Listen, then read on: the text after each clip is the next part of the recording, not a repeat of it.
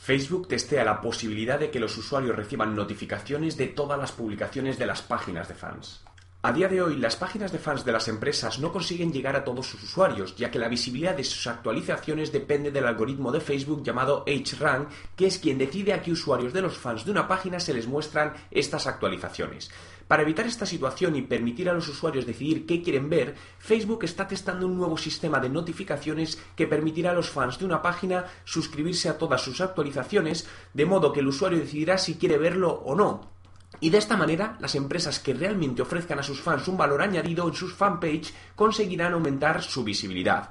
Esta nueva funcionalidad enviará al usuario que lo permita una notificación de que la página de fans que seleccionó ha actualizado algo nuevo, al igual que cuando te avisan si se publica algo en tu perfil. Por el momento está en pruebas y parece que se abrirá definitivamente para Estados Unidos en las próximas dos semanas, aunque para España todavía no hay noticias sobre la fecha. ¿Consideras que es una funcionalidad útil para las empresas y usuarios?